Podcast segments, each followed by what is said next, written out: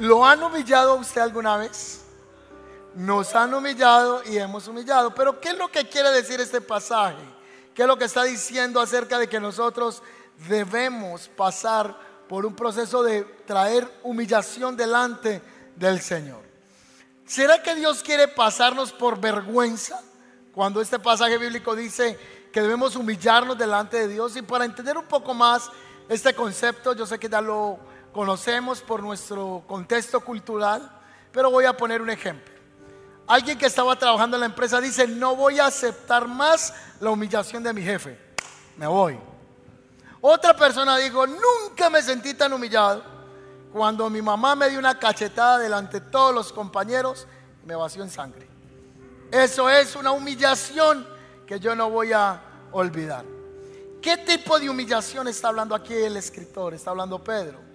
¿Será que lo que quiere decir el pasaje bíblico es que debemos tomar una decisión consciente, determinante, diaria, continua, de vivir rendido delante de la autoridad del Señor o debajo de su autoridad? Vivir sujetos a la palabra de verdad, eso es lo que significa ser humillados delante del Señor. Humillarnos rendirnos a Él todos los días. Y la escritura dice que si nosotros nos rendimos a Él, en el tiempo Él va a traer una exaltación, una promoción a nuestras vidas. Muchos de los que estamos acá hemos esperado, estamos esperando una exaltación, un tiempo de temporada de parte del Señor. Amén. A alguien el Señor le dice esta mañana, el tiempo de tu temporada ha llegado. El tiempo de tu exaltación ha llegado. Otros está a punto el Señor de entregarle ese cambio, esa temporada nueva en su vida. Pero la escritura dice, si te has humillado delante de mi presencia, si has estado buscándome, entonces el Señor es el que va a promover. Nosotros los seres humanos tratamos de autoproclamarnos, autonombrarnos, pero la escritura dice que el que posiciona es Dios. Así que lo número uno es que somos exaltados por Dios o somos autoproclamados en lo que queremos nosotros en nuestras vidas. Y la escritura nos dice, vaya y humíllese delante del Señor.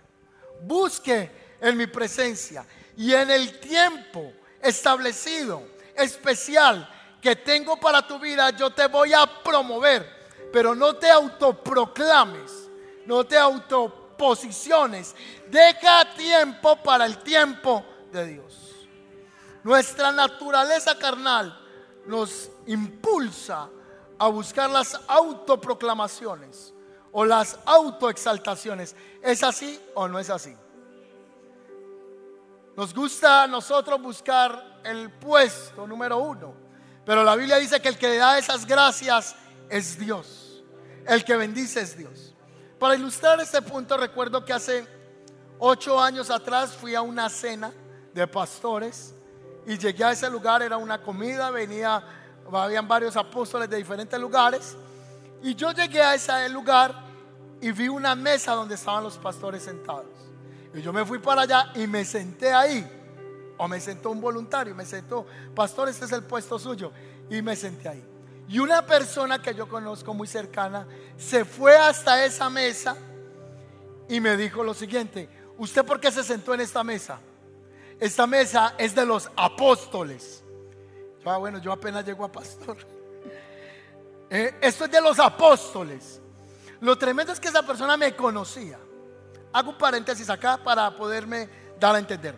Una cosa es cumplir con el requisito logístico de un lugar y yo me debo someter a eso logístico. ¿Me sigue? Pero esta persona no estaba siguiendo ningún protocolo logístico. Simplemente me dijo, esa mesa es para los apóstoles. Y me sacó de la mesa. Y yo fui y me senté por allá atrás. Y esa persona, que no es pastor, no era, eh, no era ningún apóstol tampoco, él fue y se sentó allá en la mesa y me sacó a mí del lugar. Así que se vino una servidora de la iglesia y se le acercó a esa persona y le dijo, joven, me hace un favor, es que esta mesa es para los pastores, te puedes retirar de acá. Y fue donde a mí me dijo, pastor, es que la mesa suya es allá. No, yo estoy bien acá. No, es que por favor, allá es donde tenemos los pastores. Y yo tenía la cara hirviéndome de pena también. Y si yo la tenía hirviéndome, imagínense el otro muchacho. Así que fueron donde él, lo sacaron de ahí y me sentaron a mí y a él lo mandaron para atrás. Primero que yo me sentí humillado. Pero mire que Dios es el que se encarga en el tiempo de hacer lo que Él tiene que hacer a la forma que lo tiene que hacer. Es decir, si Dios te necesita en un lugar, Él va a hacer que tú estés en ese lugar. Pero tú no debes perseguir la posición, porque Dios es el que encarga de ponernos donde debemos ponernos. Y cuando luchamos por las posiciones, terminamos sentados atrás. Porque la Biblia dice que el que quiere ser primero, termina siendo el que? El último. Y el que está de último, termina siendo el primero. No sé si usted llegó a un lugar una vez, a un concierto que usted quería, a un evento especial, y usted fue y se sentó en un lugar. Y usted dijo, no, me hago acá aunque no tengo boleta. Y mira para todos lados y se hace usted ahí el loquito, que nadie se va a dar cuenta. Y llega la persona y le dice, buenas, por favor, usted tiene la manilla autorizada para acá. Usted le dice, no, no, pero ya me senté acá. Ay, no, es que aquí solamente se sientan tales personas. ¿Cómo se siente uno? Lo sacan de la silla y van y lo tiran para atrás. Uno no debe buscar las posiciones, sino que debemos dejar que sea Dios el que bendiga nuestras vidas. Hay personas que buscan la autoproclamación. Hay personas que hemos buscado la autoexaltación. Pero lo que está diciendo el escritor es, busquen una vida sujeta a Dios y Dios se va a encargar en el tiempo preciso de traerte honor, traerte bendición. ¿Cuántos dicen amén? Saúl, por ejemplo, en primera de Samuel capítulo 15, versículo 30, mire lo que ocurre. En este caso a Saúl. Dice que él fue enviado por orden de Dios a destruir a los amalecitas. ¿Recuerdan ese pasaje bíblico? Entonces va Saúl, perdona lo más gordo de las ovejas y vuelve a su pueblo natal. Cuando llega el profeta, el hombre de Dios Samuel le dice, ¿y qué es este bramido de ovejas que escucho? Él dice, no, es que el pueblo perdonó lo mejor de las ovejas. Y él le dice, locamente has hecho, muchacho, has hecho una locura, no seguiste la orden de Dios. Así que en ese instante la petición de Saúl es la autoproclamación, la autoexaltación. ¿Sabe qué le dice este hombre al profeta? Ay, Samuel, por favor, ve ante el pueblo y dame honra delante del pueblo. Yo sé que pequé delante de Dios, pero no me haga quedar mal con quién. Así que el hombre de Dios voltea y en ese momento él le toma la capa y la capa se le rasga a Samuel. Y él le dice, así como esto se ha rasgado hoy, así se ha rasgado lo que Dios ha entregado a ti. Tu reino ha sido rasgado y será entregado a otro que se haga caso, a otro mejor que tú. Y el reino se le rasgó en ese momento, porque él buscó la autoproclamación. No sé si usted está en una empresa donde usted tiene a ese compañero que quiere ser el primero en todo. Y usted lo ve y se muerde la lengua. Y usted se disgusta porque usted y yo somos igualitos a él. No sé si usted tiene ese compañero que está en el trabajo, donde quiera que sea, quiere ser el primero en todo. Pero no quiere ser el primero por destacarse en lo bueno que es, sino porque le gusta ser ventajoso en lo que está. Hay otro caso de eso y es Absalón. Absalón es el hijo del rey, de David. Y dice que Absalón quería ser el rey, pero no lo decía a su papá. Así que se acercaba a la entrada de la ciudad y comenzaba a besar las muchachas y a los hombres del pueblo. Entiéndase besar como ósculo santo, como una cortesía. Era una persona muy amable a la entrada de la ciudad. Y les decía, ¿y el rey ya le solucionó este problema? ¿Cómo que no le ha ayudado con eso? Ay, donde yo fuera el rey. Si yo fuera el rey de Israel, vea, todos serían Sisben con las mejores garantías. A ver, muéstreme el carnet, le decía Absalón. ¿Qué Sisben tiene usted? No, con ese Sisben yo ya le hubiera corrido. Es más, si yo soy el rey, se lo mejoro. Le va a meter odontología. En nuestras palabras. Pero en los días de Absalón, eso es lo que él hacía. Ganarse la gente pero bíblicamente la expresión allí es, y de esta manera Absalón robaba el corazón del pueblo. Así que lo que buscaba hacer era el reconocido, el primero. A tal punto que en una ocasión tomó 50 carros, 50 carrozas y los mandó adelante. Y les dijo, comiencen a proclamar, Absalón es rey, Absalón es el rey. Se autoproclamó. ¿Cómo terminó Absalón? Salió corriendo en uno de sus eh, animales, en uno de sus caballos y fue por allá atrapado por un árbol y el hombre se desnucó, murió ahorcado. Porque la carrera de la autoexaltación, de la autoproclamación, trae dolor. Porque cuando queremos ser el primero y no lo somos de manera egoísta, la vida no nos entregará esos puestos de honor, porque estamos haciéndolo en nuestra carne. Hay otro caso en la Biblia que es la madre de Santiago y de Juan, los hijos de Zebedeo. La mamá se le acercó a Jesús y le dijo, Jesus, bueno, Yeshua, no hablaba inglés, Yeshua, es que yo veo que dos hijos míos andan mucho con usted, Juancito y, y Santiaguito. Y digo, claro, María, es que son discípulos míos, los estoy formando en el ministerio. Ah, si usted mira el pasaje bien, eso está en Mateo capítulo 20, 20 20 al 27, hay una expresión muy correcta que ella hace al llegar. Y es que ella se postra. Atención a esto que vamos a ver. En la antigüedad el que le pide un favor a un rey se tenía que postrar porque eso era símbolo de qué? De humillación. Se postraba.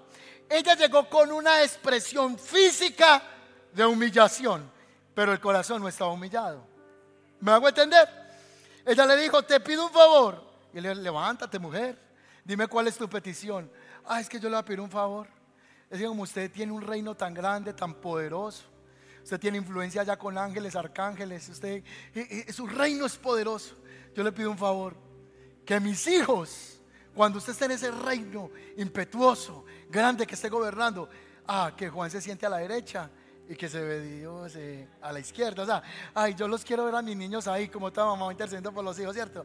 Ay, yo quiero que el niño mío sea, es que el niño mío es muy juicioso, él es muy lindo, él es muy buen hijo y hasta el día de hoy me ha ayudado mucho. Entonces yo quiero que el uno esté a la derecha y que el otro esté a la izquierda. ¿Qué estaba buscando María?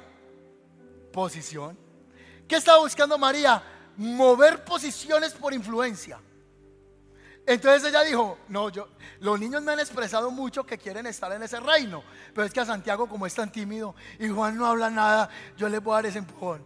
Entonces que ellos estén ahí al lado suyo para que la gente se dé cuenta de que usted ya tiene el equipo conformado y nadie más infiltre ahí. Y él le dijo, ay María, eso que me estás pidiendo, ni siquiera yo puedo dártelo, no te lo puedo otorgar, porque el sentarse a mi derecha o a mi izquierda, eso solo lo concede quién? Mi Padre. Y por ahí derecho voy a aprovechar y te voy a dar una lección de vida. Y es que en mi reino, el que quiere ser primero, se va de último. Y el que va de último, va de primero. Porque aquí el punto no es tu condición física de postrarte como una humillación. La verdadera humillación es la del corazón. Entonces nosotros hemos buscado las autoproclamaciones, hemos buscado los puestos por nuestro orgullo, pero el Señor dice, el posicionarte en una nueva temporada no es tu carrera. Es decir, Dios te va a poner donde te tiene que poner en cualquier momento, en cualquier instancia, sin tener que mover influencias. ¿Cuántos dicen amén a eso? Porque Él es el que nos posiciona. Hemos sido llamados por el Señor y Él es el encargado de exaltarnos en el tiempo que es. No sé si usted recuerda por allá en una de las cartas de San Pablo, él dice que hay un hermano en la iglesia que siempre quiere ser el primero. Le dejo esa tarea. Pablo dice, y el hermano Julano, que siempre quiere ser el primero entre todos. Hay una exaltación que Dios va a dar pero es a consecuencia de una vida humillada y rendida a Él. Amén. Usted está esperando que el Señor le levante. Usted está esperando que el Señor traiga respuestas a su vida. Pero el Señor le dice, esa exaltación va a llegar. Pero va a ser en mi tiempo, no en su tiempo.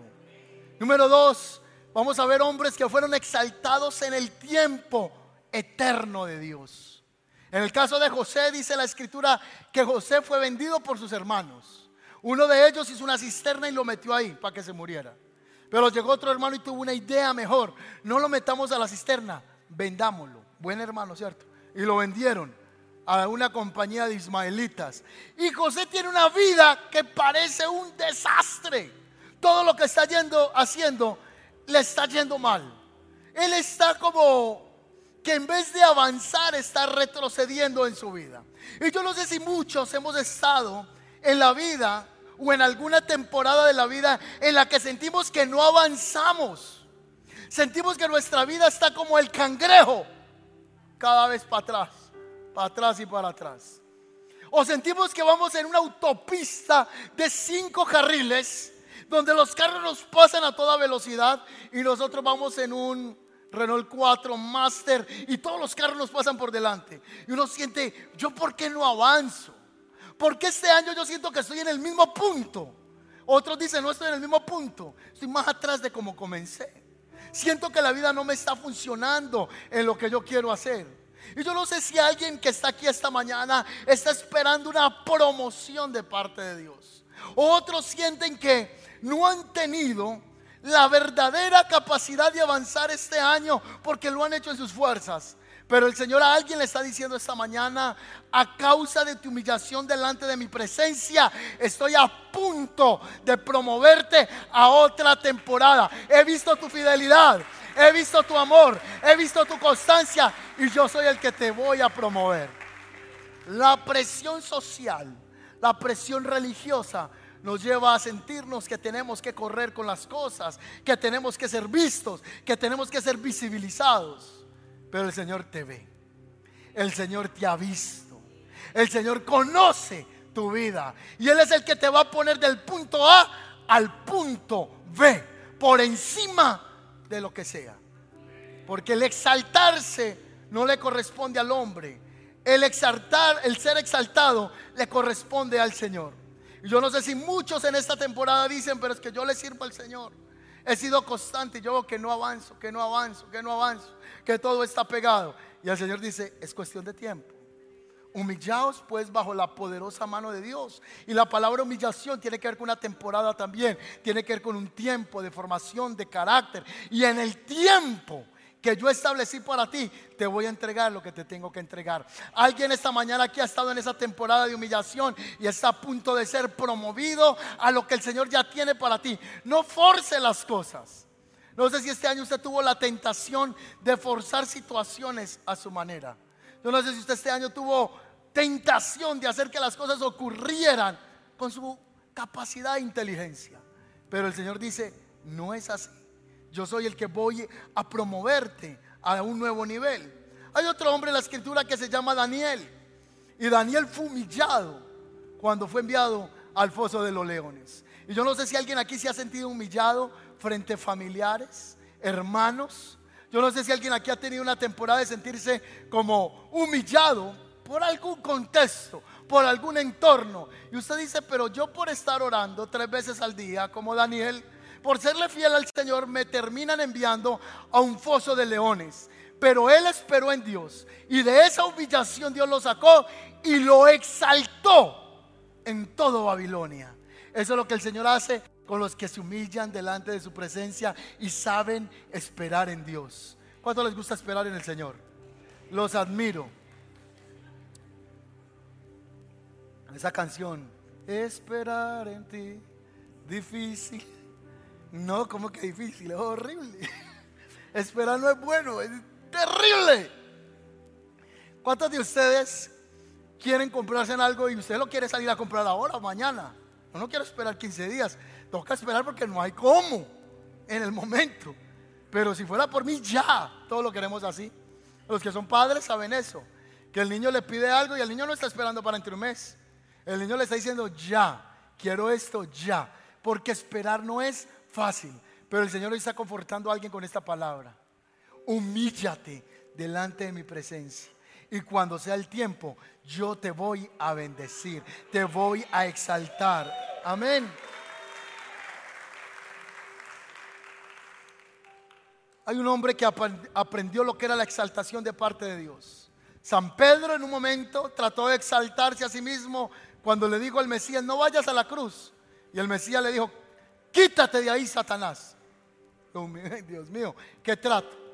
Pero después de que él se humilló delante del Señor, pidió perdón por haberlo negado, dice la escritura que tuvo un encuentro con el maestro y él le dijo, Pedro, estás listo para una nueva temporada.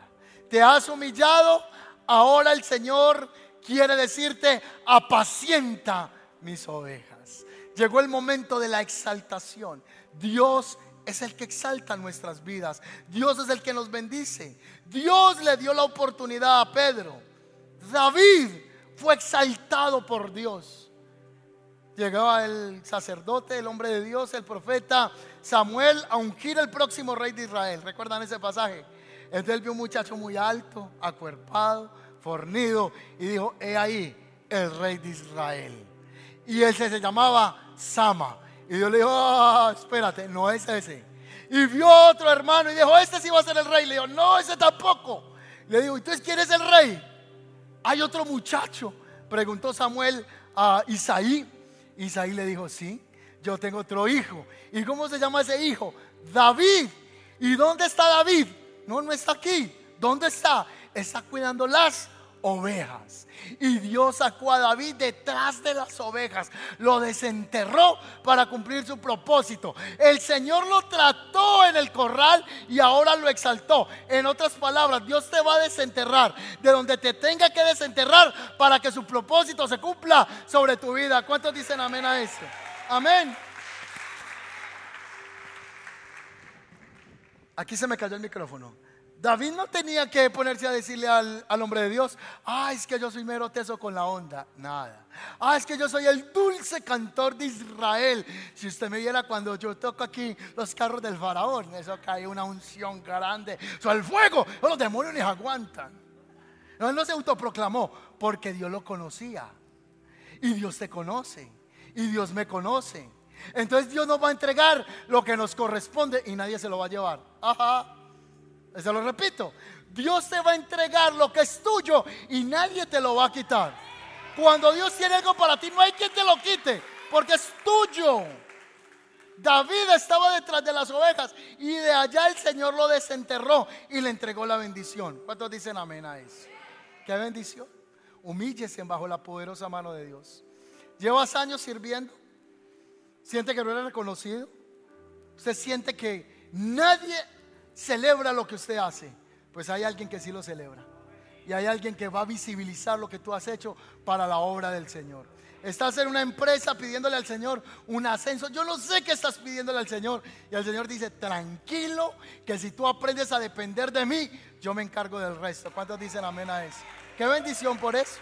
Qué palabra. Amén. Jesús es el ejemplo de la exaltación. En una ocasión María se le acercó, Juan capítulo 2, versículo 4, y le dijo, Jesús se acabó el vino. Y él le contestó, mujer, ese no es mi problema. ese no es mi problema. Todavía no ha llegado mi momento. Juan capítulo 2, versículo 4. ¿La cogió? ¿Todavía no ha llegado qué? Quiere decir que todo tiene su tiempo.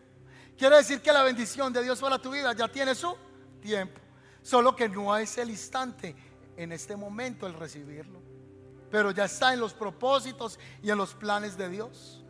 Y todo se debe de hacer en el momento de Dios. Ahorita mi esposa estaba leyendo ese versículo de Proverbios y me gustó mucho. Porque dice los planes bien hechos.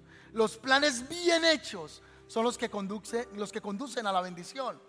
Los planes bien hechos. O sea, todo en el tiempo que se debe de dar. Juan capítulo 7, versículo 6, Jesús dijo, no es mi tiempo que yo vaya a esa ciudad, no es mi tiempo.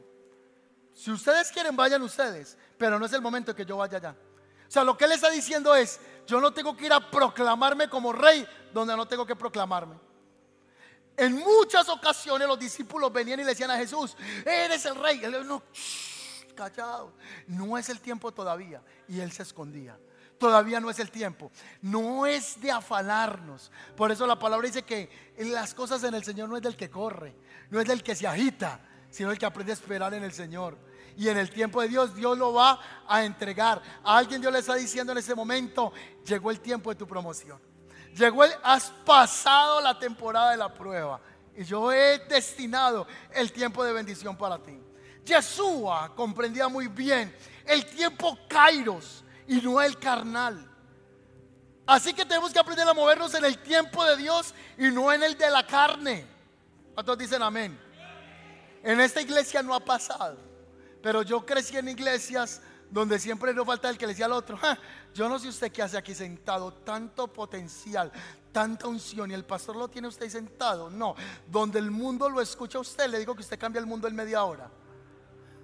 El hermano dice, no, yo, yo siento que yo no soy pastor, yo soy el super apóstol.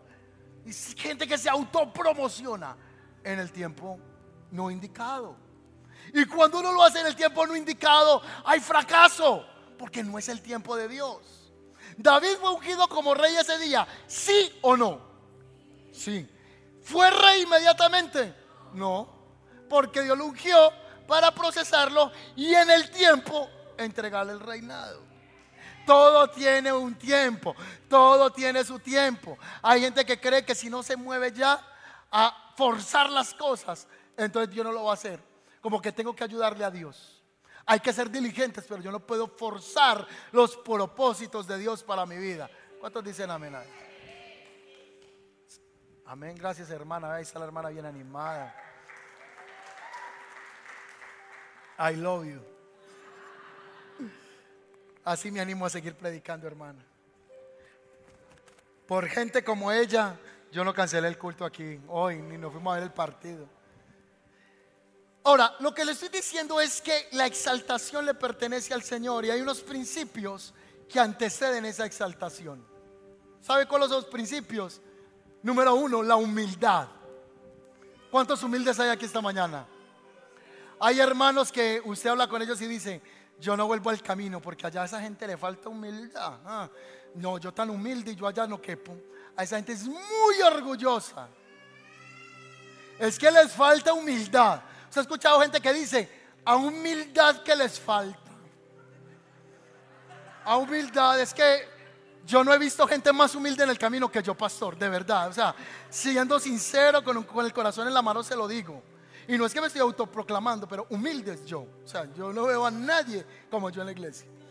Dice que una rana una vez decidió irse del pantano. Una rana. Y la rana dijo, quiero explorar el mundo. Quiero irme de este pantano desgraciado, viendo los mismos sapos aquí.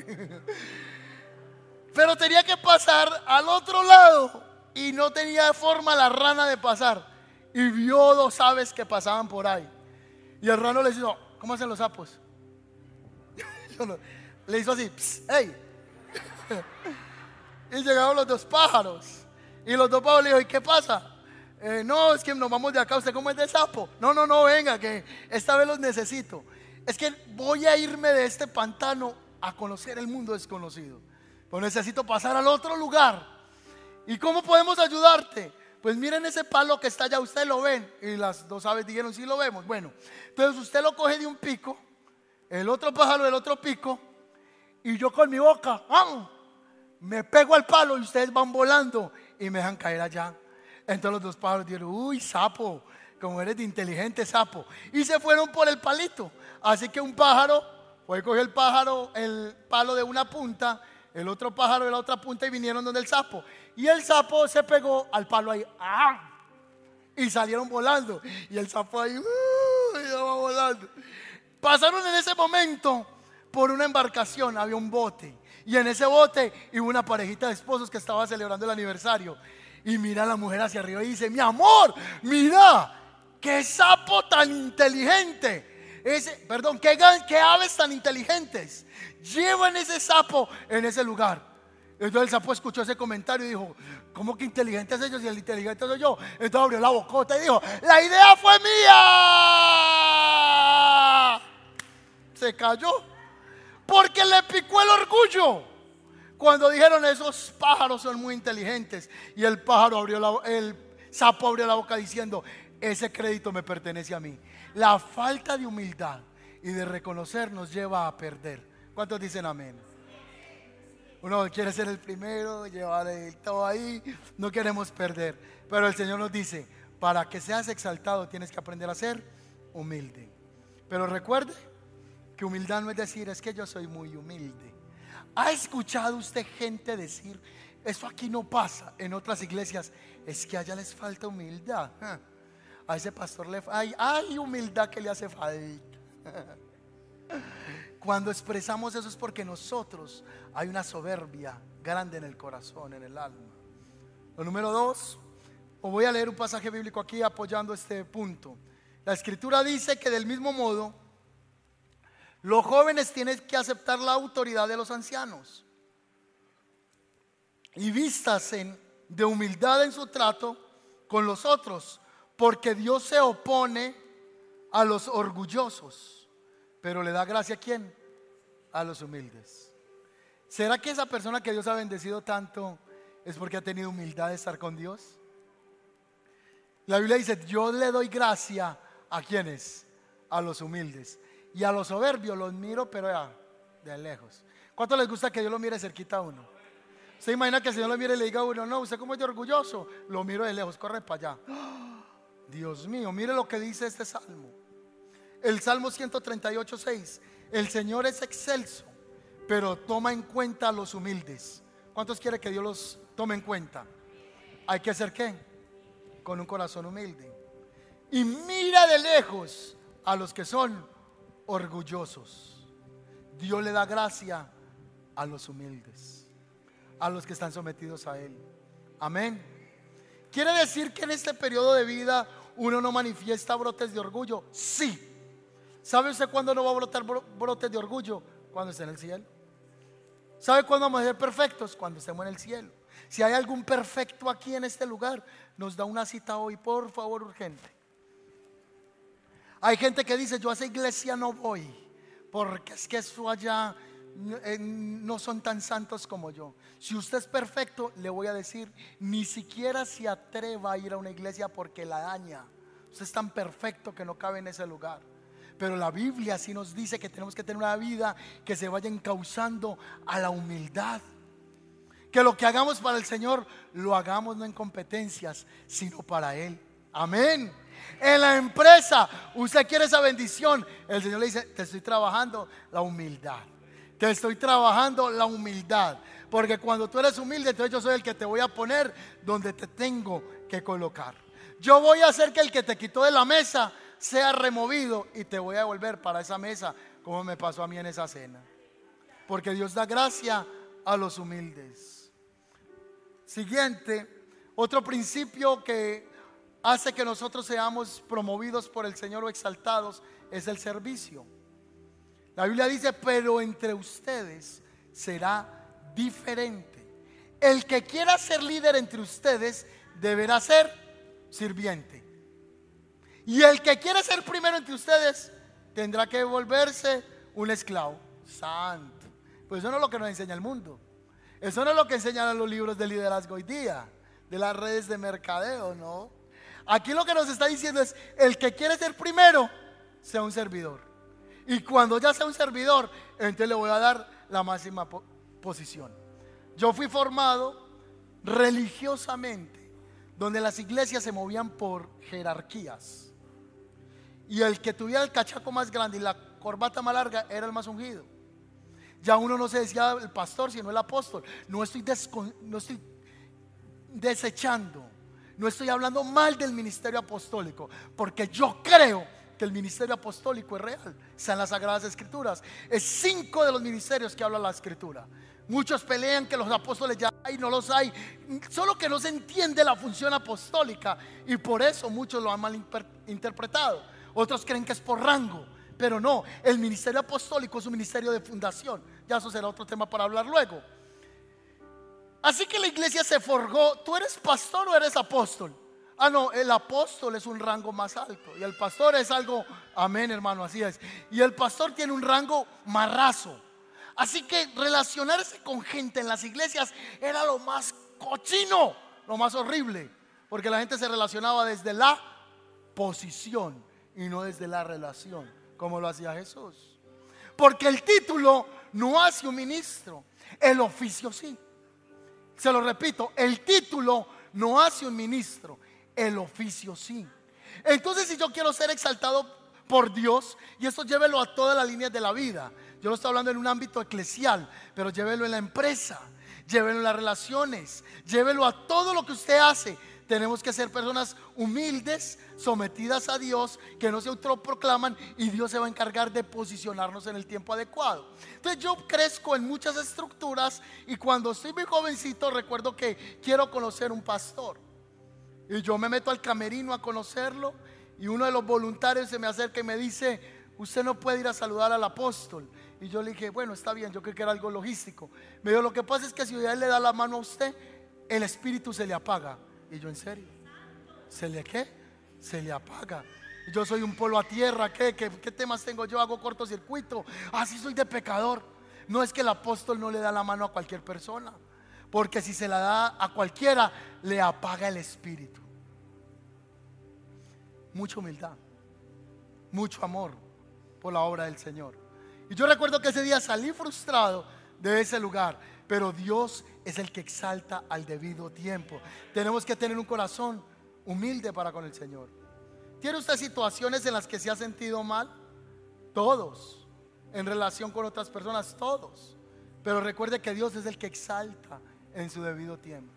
Tengo 15 años, estoy predicando en la iglesia por primera vez y hay sentado ahí en la iglesia un famoso evangelista, 15 años. Predico el primer mensaje que se llama Tocando el manto en tiempo de crisis. Estoy predicando y yo me termino feliz de predicar mi primer sermón. Predicaba con el micrófono, me hacía la mano así de los nervios y regaba el agua cuando iba a tomar. Yo, hermano, eh, y la cogía con esta mano, pero no podía. Y cuando yo salgo, un hombre de apellido Rojas comienza a hacerme burla. Yo tengo 15 años y él tenía como 37 años, este inmaduro. Y empieza a decirme así, ja, ja, ja, ja, ja. Oía este que, que la mujer del manto de sangre huelía. Y yo no entendía tampoco. Y yo, pues, es que huelía. Y yo, ¿cómo así? es que no se dice huelía, se dice olía. 37 años. Y él se creía el super predicador. En ese tiempo ponían unas canciones de un hombre que se llamaba Oscar Medina. Y él pasaba de un pantalón vino tinto que se ponía, se lo ponía hasta acá con su corbata. Y empezaba, el amor, el amor, llegó, llegó. Eso era, eso era el Gilson de la época. Era el todo. Pero este hombre no tenía nada de humildad. En vez de acercárseme a mí, a hablar conmigo o a felicitarme, empezó a burlarme. Y me decía, Juan, Juan, Juan, que es que, huelía. Yo tenía 15 años de edad. Pero lo que este hombre no se imaginó es que 25 años después yo estaría ministrando una iglesia y lo que digo no lo digo con orgullo ni por prepotencia. Pero este hombre terminó otra vez en el licor, en el mundo descarriado. Porque cuando usted y yo levantamos nuestro orgullo y nuestra propia exaltación, Dios trata con el orgulloso. ¿Cuántos dicen amén? Pero Él da gracia al que le quiera dar gracia. ¿Cuántos dicen amén a eso? Servir al Señor con humildad. Servir al Señor con humildad. Entre ustedes no será así. Algo que todavía yo no entiendo, y aunque lo voy a contar, no lo entiendo todavía, no comprendo esa actitud, lo voy a contar para ilustrar el mensaje. Servicio para ser exaltados por Dios. Cuando yo hago lo que hago, lo debo de hacer como para el Señor, dice la Biblia. ¿Lo dice así o no lo dice así? Cuando uno sirve y no lo hace como para el Señor, lo hace como para el Señor pastor o el Señor líder. Pero como el pastor no es mi pastor, como lo dice Juan, eh, Salmo 23, yo voy a terminar frustrado, porque mi recompensa viene de arriba. Entonces yo debo servir con amor y hacerlo con una intención correcta. Antier pasó algo muy curioso. El viernes, viernes precisamente, la iglesia cada año dona regalos. Y les vamos a dar el informe el próximo domingo, hoy que no se colocó nada, porque se mencionó de eso acá y queremos mostrarles lo que se hizo. 250 el próximo viernes, 250 regalos se entregaron ayer en un sector muy vulnerable, en Itagüí, parte alta. Fueron como 80, 90 voluntarios el día de ayer y se hizo esa entrega, se hicieron dinámicas, se habló de Jesús y y anécdotas hermosas ocurrieron en ese lugar, tales como que un niño le salieron dos cepillos y dijo, wow, ya puedo botar mi cepillo, me salieron dos cepillos. Otro niño dijo, hoy es mi día de suerte, me salieron unas chanclas. Cosas como esas pasan cada año en sonrisas de Navidad. Se les lleva felicidad a los niños. Lo que para usted es común, para ellos no es tan común un jabón ni un cepillo. Para ellos es un regalo grandísimo y son unos regalos bien empacados. Mi esposa el día jueves estaba coordinando cómo llegar al lugar. Pero alguien llamó a mi esposa del mismo camino de la fe de nosotros, no esta congregación, sino de la misma fe. Y le dijo a mi esposa, ustedes no pueden ir a llevar regalos allá. A ustedes no los conocen allá. Nos conocen a nosotros. Porque nosotros hace ocho años vamos a ese lugar y ustedes no pueden ir allá. Y mi esposa le dijo, pues ¿cómo que no podemos? Y le dijo, sí, no vayan a ir porque es que ustedes no son conocidos allá. Nosotros vamos a dar los regalos a los niños. Y si ustedes van, los niños van a recibir dos regalos. Entonces mi esposa le dijo, pues es el día de bendición para los niños, que reciban dos regalos. Pero estaba enojada, estaba muy disgustada por esta situación. Y dijo, no es posible que en la fundación de nosotros sirve un muchacho de allá de la iglesia de ustedes y que ustedes no estén enterados de que nosotros vamos a dar los regalos aquí. Así que no vengan por acá. La esposa de un pastor.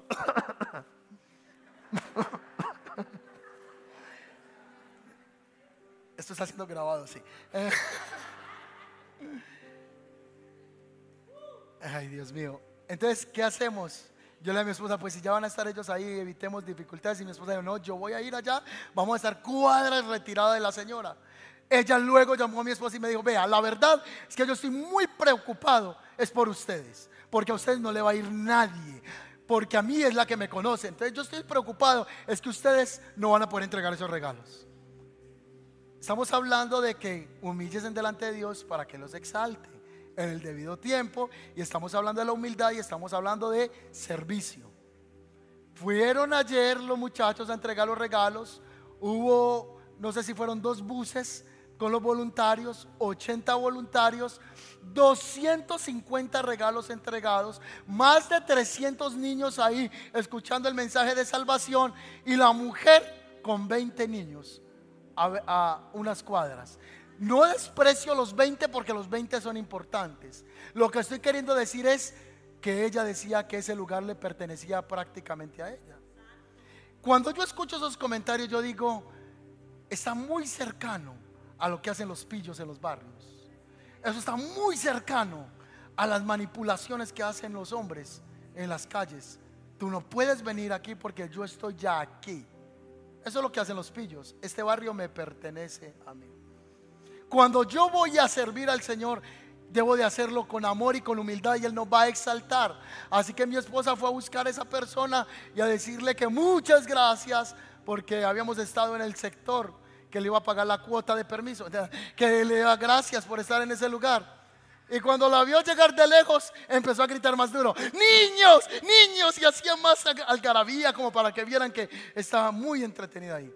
ella le dijo, no, gracias a Dios, la actividad se dio.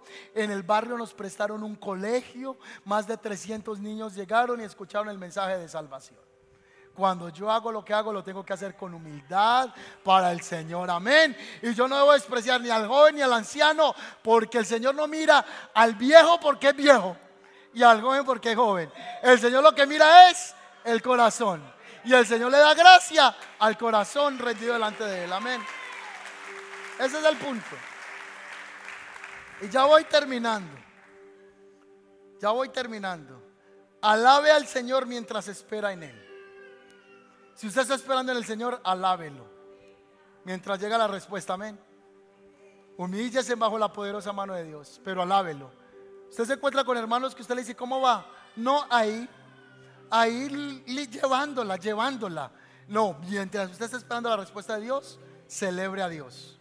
Salmo 42, 5 dice así: ¿Por qué te abates, oh alma mía, y te turbas dentro de mí?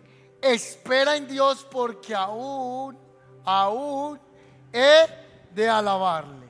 Salvación mía y Dios mío. Habacuc capítulo 3 versículo 4, yo quiero que lo pongan en pantalla voy terminando con este pasaje bíblico. Si es el Espíritu Santo puede contestar. Habacuc capítulo 3 versículo 4 dice así. Su llegada es tan radiante como la salida del sol. Mírenlo ahí, si él lo dice así o no. La llegada de quién? Del Mesías, del Señor. Es radiante como el sol. Rayos de luz salen de dónde? ¿Dónde se esconde su poder? ¿Dónde se esconde el poder de Dios? Bueno, les voy a enseñar algo. La Biblia en figuras, los escritores nos escriben para que podamos entender la Biblia. Esto de las manos es un antropomorfismo, es decir, darle forma a ese ser para que lo podamos entender. Porque Dios es espíritu, ¿es así o no es así? Como Dios es espíritu, el escritor dice, de sus manos, ahí está contenido el poder de Dios. Pero entendemos también por manos por estar humillados y sometidos al Señor. Y si estamos en Él, entonces dice que ahí es donde se esconde el, imponente poder del Señor. Ahí. ¿A usted quién lo va a bendecir? No son las influencias. ¿A usted quién lo va a bendecir? No, es que me tengo que dar a conocer por las redes sociales porque si no, no van a ver aquí cuánta unción hay aquí detenida. El mundo tiene que saber que yo existo. Pueblo, a ti te digo, si tú me conoces, si yo te conozco, tu vida va a cambiar. No, Dios va a hacer que tú seas la bendición que eres. No le estoy diciendo que las redes es malo. Aquí en la iglesia utilizamos las redes. Nosotros ponemos mensajes en Instagram todo el tiempo y en YouTube y en Facebook, porque para eso es las redes sociales. Estoy diciendo es el corazón de las cosas. El corazón de las cosas. ¿Por qué hacemos lo que hacemos? Entonces el Señor llega y dice, a este lo voy a exaltar. A José lo sacó de la cárcel y por encima de sus hermanos y de toda la nación lo puso como gobernante. A Daniel lo sacó del foso de los leones y por encima de todos los gobernantes y magos y astrólogos lo puso en Babilonia. Dios da gracia. ¿Le está pidiendo algo al Señor? ¿Quiere usted una nueva temporada en su vida? Entonces el Señor dice, humíllate debajo de mi poder. Y en el tiempo que es, toma lo tuyo. Y en el tiempo que es, te voy a bendecir. Por el momento, sigue fiel. Por el momento, sigue constante. Mientras llega la bendición, disfruta el proceso, porque en mi tiempo yo te voy a bendecir. En mi tiempo yo te voy a coronar, de gracia y de favor. Y yo no sé si usted está sirviendo y le dice, ¿cómo que te estoy sirviendo? Y parece que no me escuchas. Yo salí una vez de tocar la batería, toqué la batería en la iglesia seis años. Yo andaba con las baqueticas para arriba y para abajo. Y un día salí, no tenía pasajes para irme a la casa. Casi nunca tenía pasajes. Y salí y yo recuerdo que estaba tan cansado en las 10 de la noche. Estaba con una camiseta blanca y una corbata así gruesa, pantalón azul. Yo parecía que saliera de una funeraria. Trabajaba en una funeraria, cada ocho días con el mismo pantalón. Entonces yo voy por la calle y en ese momento yo, ay, no tengo pasajes para irme. Y venía de servirle al Señor y pasa un bendecido bus por un charco de agua. ¿Cuánto les ha pasado que usted dice, pero le estoy sirviendo al Señor? Hago grupo, ofrendo, diezmo, voy a los servicios y nada me da. Todo se me cierra. Pero el Señor le dice, en mi tiempo yo te voy a bendecir. O sea, en mi tiempo yo voy a derramar mi bendición. Humíllate delante de mí y yo te voy a exaltar. Colóquese sobre sus pies, iglesia. ¿Cuánto le dan un aplauso al Señor esta mañana por eso? Amén.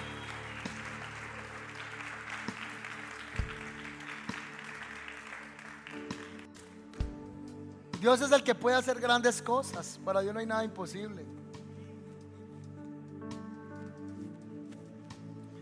Usted se ha pensado lo que dice el Salmo capítulo 1, que dice así. Preparas mesa delante de mis... ¿Usted sabe qué significa eso? Voy a repetir. El Señor prepara mesa delante de mis. Bueno, ¿usted alguna vez consiguió algo? Tenía una moto y se compró un Renault 12 y usted ya dice, voy a pasar por el barrio para que vean. Para que vean ya, ya como voy. Y usted baja el vidrio. Ah, ¿Qué más? bien, bien, no, bien, bien, bien. ¿Les gusta la qué? La autoexaltación, que la gente se dé cuenta ahí lo que estamos haciendo. O usted ha dicho palabras como estas, espere si virá. Espere que yo tenga lo mío para que vean Dios cómo me ha bendecido. Este salmo lo que está diciendo es, hay gente que te ha humillado. Hay gente que te ha criticado. Y hay gente que te ha dicho que si tú tienes a Dios y eres cristiano, porque estás viviendo lo que estás viviendo. Ese se llama el angustiador. ¿Cierto? ¿Es así o no? Y uno en ese momento se le sale el carnal. Y uno dice, espera, que yo estoy bien bendecido que voy a pasar con el carro y le digo, súbase, pero a la acera. Mira cuán grandes cosas ha hecho el Señor conmigo. Ese tampoco es el corazón. Sigue el salmo. Dios prepara mesa delante de mis. La mesa es la bendición. El angustiador es el que te persigue, el que te critica. Dios te va a exaltar en el tiempo de Él y cuando Él te exalte, Él no va a quitar los angustiadores. Él los va a dejar para que ellos vean Dios cómo te ha bendecido. Pero no para que tu corazón se subleve, sino para que ellos vean que el Dios que tú sirves es un Dios que poderoso, real. Entonces, preparas mesa y el angustiador está a un lado y usted está disfrutando de su banquete. Y la gente te ve bendecida y dice, pero ese no es, ese no es el que yo conocí por allá en el barrio.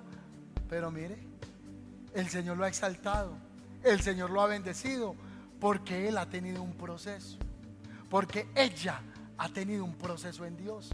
Tú no lo vistes, pero hay un proceso interno, hay una historia no conoces, hay situaciones que tú no has visto, eso es interno. Es como los árboles cuando son grandes. Tú no ves las raíces, pero hay un proceso interno que hace que el árbol esté ahí. Dios te va a bendecir. Y no para que tú humilles a otro, sino para que vean el favor de Dios sobre tu vida. Termino con esta, por favor, una anécdota. Hace muchos años vivía bajo el mismo techo con un familiar. Y ese familiar una noche me gritó, me dijo palabras porque estaba muy bendecido económicamente. Y esa noche yo le dije, te voy a demostrar que Dios va a tratar con tu corazón, para que usted sepa que Dios es real. Entonces esa persona mire cómo me hacía, que es que ah, ah, ah, me torcí, profeta falso. ¿Sabe cómo se siente uno que le digan eso? Yo en el momento quisiera ser Elías, Señor, fuego, fuego, fuego, fuego, y no caía nada, ni un cortocircuito en la luz, nada. Y me fui esta noche muy triste. Esa persona se le cerraron las finanzas por meses, meses, meses. Y un día llegó el negocio en el que trabajábamos y yo vi que esa persona llegó con su moto chuzada y la venía arrastrando. Y esa persona me saludó a mí tan formal que yo dije, eh, esto no es normal, necesita algo. Y yo estaba cerrando el negocio en ese momento y se me salió el perverso.